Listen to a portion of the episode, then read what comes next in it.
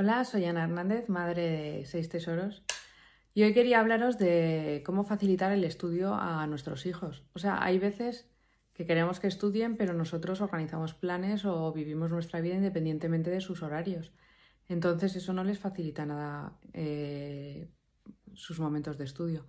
Cuando van siendo mayores, a partir de la ESO y el bachillerato, es fundamental que tengan un ambiente de estudio en casa que haya tranquilidad, que se respeten sus horas de silencio, que tengan una alimentación buena, el sueño equilibrado y entonces eso eh, nos influye en variar nuestros horarios y nuestros planes. Entonces eso no lo tienen que percibir ellos como una carga para nosotros, sino como un estímulo y que estamos eh, apoyándolos en lo que ellos necesitan.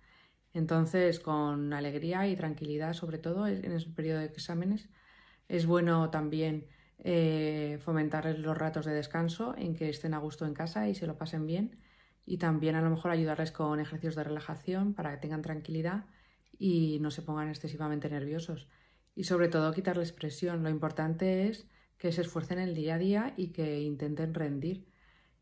Pero los resultados son consecuencia de ese esfuerzo, no son una presión añadida.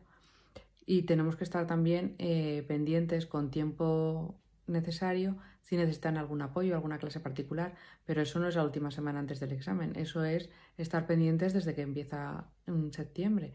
O sea, las matrículas se consiguen en septiembre, no en junio. si os ha ayudado, compartirlo y nada, a ver si sacamos buenos resultados este fin de curso.